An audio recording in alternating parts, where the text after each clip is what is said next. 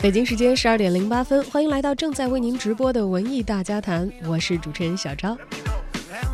昨天北京国际电影节电影市场呢正式开幕，E N 主办了题为“融合破冰博弈电影市场新格局”的首场行业对话，围绕新常态下的电影跨界新趋势以及娱乐内容营销、提升影视竞争力等进行了交流和观点的碰撞。二零一六年，国内电影产业经历了近几年来的低潮，增速放缓至个位数。截止目前，二零一七年电影市场被速八催热，国内电影产业未来的发展如何取得突破，成为业内人士关注的重点。面对电影产业目前遇到的所谓瓶颈的状态，几位电影行业的从业者也给出了他们的预判和破冰之道。稍后我们一起来近距离走进这场关于中国电影市场，也关乎我们所有爱电影观众的论坛，也欢迎大家参与我们的实时节目直播互动。问您一个问题啊，现在什么样的电影才会让你选择走进电影院，掏腰包买票去观看呢？欢迎大家发来文字信息留言，关注文艺之声的微信公号，还有机会获得演出票和电影票。本周六十三点，一零六六观影团再出动，我们将会邀约大家在万达国际影城北京怀房店一起来观看哥伦比亚影业和索尼动画联合出品的 3D 纯 CG 动画电影《蓝精灵三：寻找神秘村》。如果您想成为免费观影团当中的一员，现在就发送您的姓名加上联系方式加上蓝精灵到文艺之声的微信公众号，参与抢票的报名。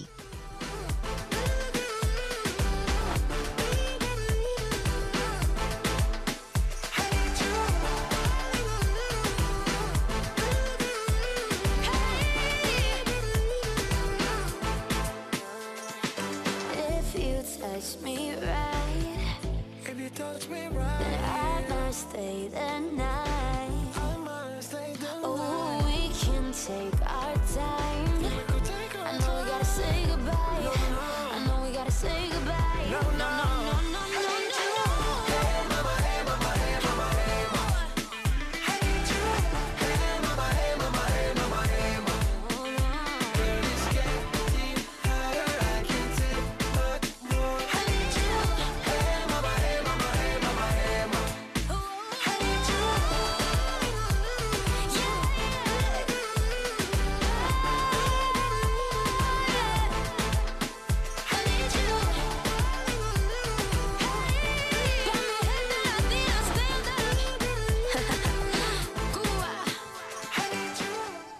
很多人说起最近正在创造票房新高点的《速八》，代表了好莱坞重工业的最高水准。其实，国产电影也在近些年试图探索一条电影重工业的道路。比如，万达在前几年有一部电影叫《寻龙诀》，当时呢就被以为是中国电影重工业一个具有代表性的作品。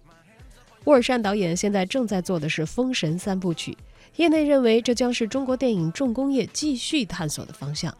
而对于刚刚成立不久的亭东文化这家由韩寒创办的以小而美著称的电影公司，副总裁林天红表示，未来中国电影行业的突破点有两点：一是重工业作品的发展，这是中国电影的大方向；但是电影终究要回归到故事的本身。呃，这一块的突破呢，应该还要有再再有一段的时间。除了突破之外，我们我更多考虑的是一个回归的事情。回归呢，指的就是一个电影，电影本身是一个讲讲故事的艺术嘛。那么回归到一个讲故事本身的这么一个，呃，说起来最简单，但其实是最难的这么一个事情。因为前几年大家觉得哇，做电影挣钱好容易啊，然后好多钱都进来了嘛，对吧？大家一直在讨论这个问题，就是资本的资本的进入对这个行业的呃作用到底是什么样子？那肯定是有利有弊，所有事情都是这样嘛。那我在万达也待过，后来我在阿里影业也待过。那阿里影业就是一个典型的就是资本和互联网呃力量驱动的这么一个新影业公司嘛，那肯定会犯很多的错误。那我们这其中一个最最典型的错误就是故事本身它的纯粹的那个内核好像没有太多人关注了，对吧？大家都在说钱啊，说渠道啊，说等等的东西。所以我觉得可能更多的是要回到一个创作者的一个初心，就是我们怎么样能够生产出一个好的故事，一个故事的创意，一个故事的开发，然后到剧本的开发，然后到制作，我们怎么能够做一个良心剧，精良对。这是一个，其实是一个最最本质的、最纯粹的东西。只是我们我们这两年可能我们走得太快了，然后我们把一些很本质的东西给忘掉了。所以我觉得除了突破之外，应该是回归吧。这这是我觉得我们接下来要去下大力气去做的事情。不迷信大 IP、大导演、大明星、大公司，回归到内容的生产，特别是对震撼人心的真实故事进行艺术加工。这是作为特报记者出身的林天红和他的公司接下来打算要大力去做的事情。我是我本人是做非虚构报道出身嘛，做了十多年的特稿记者。然后有时候，呃，我记得我我我入行的时候，我的我的编辑老师就更会跟我说一句话，说有时候一个真实的细节。比整个世界的分量都重，这个是是苏尔仁尼琴的一句诗了，好像是，就是，但是它它某种程度上能说明问题啊，就是我给大家说个故事，就是二零零八年的汶川地震的时候，呃，我当时去前线采访，我是记者，然后去的时候，我的编辑就跟我说，你能不能给我去找一个跟国旗相关的场景，跟国旗相关的故事，然后我当时其实我就在想呢，什么样的故事？跟国旗相关又可以打动人，我自己在脑子里想过很多很多场景，说呃是在广场上啊，是在汽车里啊，就自己在在在在脑子脑子里发挥这个想象，但是实实在不是太好找。后来呢，很偶然间我碰到了一对夫妻，他们的儿子死在校舍里头，然后他背着儿子的尸体从这个镇子走了二十五公里的山路到了回家，到那个镇子，所以我就跟着他们回去采访。然后把他们背着孩子回家，尸体回家的这个故事写出来，然后在他们家的那个，他们家住在一个很很高的一个山山上山山村，是这个四川的农民。然后我到他们家的就在帐篷前头，采访完我准备走了，我突然看到，他们就在帐篷前面竖了一根竹竿，竹竿的中间捆了一块红布，我就问他我说，这个是什么东西？呃，这个这个四川的这个农民，就父亲就告诉我说，呃，我我我我从电台里听说，说不是要下半旗嘛，但是我们这个山村里头是找不到国旗的，所以我自己就竖了一个竹竿，然后在竹竿中间捆了个红布，这就是我们的下半旗。啊，两点二十八分的那个时候，我就在我我就跟我老婆在，在这个竹竿底下站一会儿，想一下我的儿子死去的儿子。我当时眼泪一下就喷出来了，这这这就是跟一个关于国旗的故事，但是你怎么可能在电脑前的或者在办公室里头，你能想象出这样的一个故事？它就实实在在的发生在你面前，然后你去了采访到了，你把它拿到手里头，它才是一个真实的一个震撼的一个细节。所以我我现在跟团队强调的是，我们要把这些真实的细节拿回来，它是实实在在的发生在。我们这个土地上的跟我们的普通观众会有共鸣的故事，这是我们要做的事情。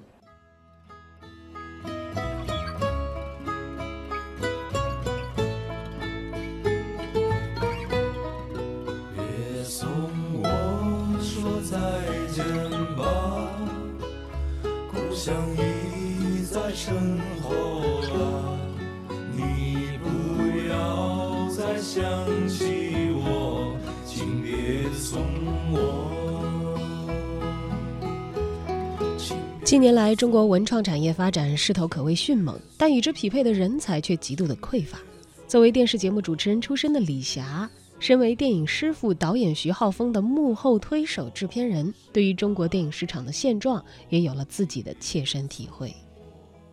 呃，其实就是我自己在做师傅的时候，当时其实，嗯、我们在行业内，在包括这个粉丝当中是有非常好的口碑的，但实际上我们的票房并不理想。作为制片人，我自己也在反思哈，啊、但是我觉得，嗯，我一点都不悲观，这是一个好事儿是一个呃市场成熟的一个过程，就是说至少有一些商业片带领很多的观众，首先是走进电影院看电影了，我们才会有这样的票房成绩，对吧？那在这样的情况下，才会有更多的观众去关注电影，才让我们这些从业者有机会告诉他们什么是好的影片。那这个过程当中，每个片子承载的功能不一样，有的就是把观众拉进影院。我跟我的学生也在讲，是一个到了匠人匠心出头的年代了啊，我们终于迎来了春天哈。那所以我觉得，在这个时候，就真的是需要好的内容不断浮现的时候，因为观众成熟了，市场也在慢慢的成熟。那这个时候，就像天龙总说的，呃，我们的人才就是一个非常重要的这样的一个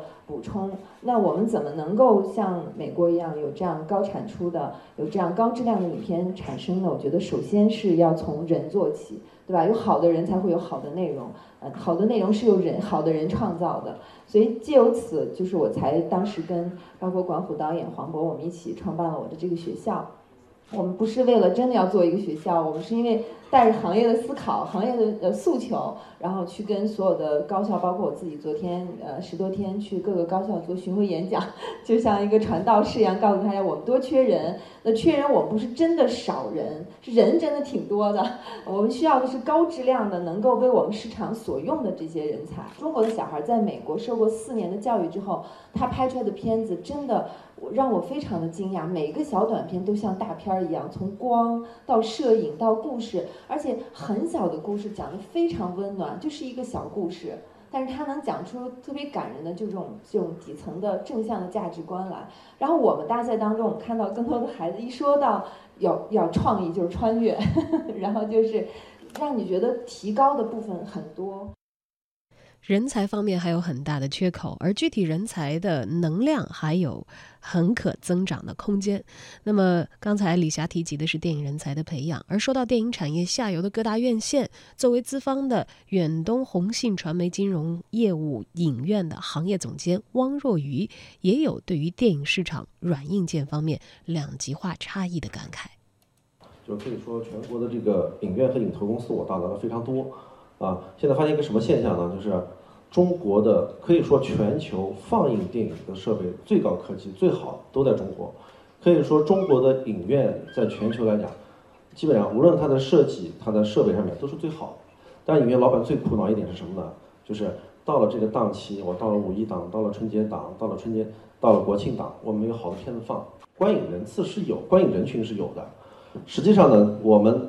中国电影近十年每年保持百近百分之三十的增长，这个快速的增长里面呢，其实是掩盖了很多我们在很多方面的不足。就一部电影来讲，那有可能这部电影它是两千万的票房，也有可能是二十亿的票房，它这个起伏太大了。我如果做一个纯粹的专门的一个资金方来讲，我来看的话，我的这个风险这个程度太高啊。那如果我们能像美国这样工业化的来推进一部电影，那我在电影拍摄的初期。我能有一个很详细的对这个剧本进行一个分解，它的一个成本分解，它的成本这块儿有一个很明确的预估的一个数据的话，再加上我们对它整个导演、整个演员的体系进行一个分解的话，那它的这个整体的票房差异性不会像我们国内这么大。那作为资金方来讲，他也很愿意投入现金进到我们这个里面来。其实一六年呢，在我们业内看来，或者我在我们内部分解来讲，其实它算是一个电影票房的一个小年。啊，一五年的这么一个超过百分之五十的票房增长呢，实际上是它是吃掉了一部分一六年的一些增长空间。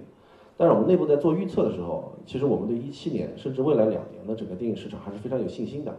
第一步，第一是呢，我们看好莱坞这些片单的话，这片单明显比一六年的质量要好很多。啊，我们内部预测呢，在一七年中国电影市场就剔除这个网这个服务费之外。保持两位数增长，我们还是非常有信心的，呃，也希望在做这个能够多支持中国产业，多走进影院，多看电影。我们远东呢，其实是一个非常老牌的一个国有企业啊，我们九一年就成立了啊。远东宏信是我们在香港上市的名字，然后但我们的呃，可能前二十年主要的业务都是做融资租赁这一块儿。由由于我们这种有一定国有属性的这种这种属性呢，就决定了我们在整体的业务开发上呢，相对来讲比较谨慎。呃，所以呢，我们最早的其实我们这个事业部它主要做的咱们广电这一块儿，面向国有企业融资这一块儿，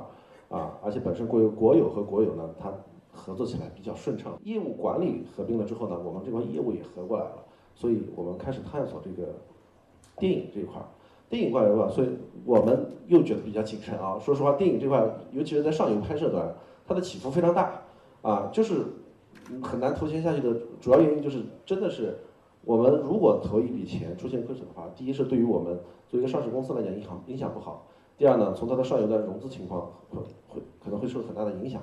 啊，然后第三呢还牵扯到固定资产流失这块儿，啊，所以呢比较谨慎的我们是从下游从放映端开始入手，大概经了经历了大大概三到四年的这么一个开发吧，目前我们在整个体系内呢形成了股权、债权和投行业务一种立体化的一个一个一个服务产品。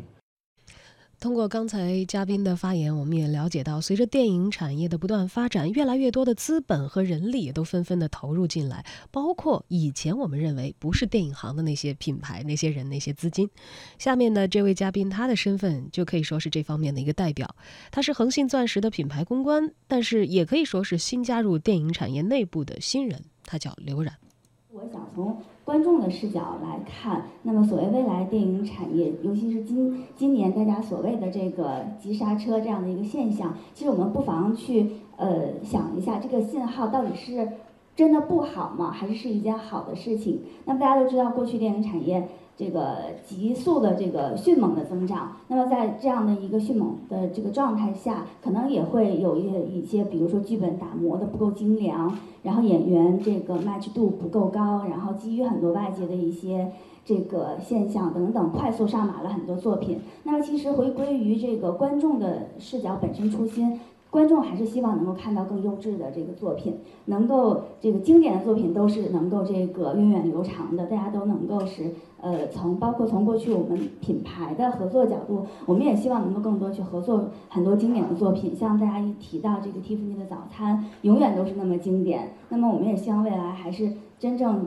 呃电影产业的这个从业人员。包括还是能够真正的回归初心。中国电影因为毕竟还是一个初步的这个起步阶段，所以我们也呃从还是从观众角度说，我们也愿意给中国电影更多的时间。大家真正真的要也要放慢一些脚步，我们沉下来，一步一步的把这个电影的基本的工作去做好，回归到这个电影作品本身。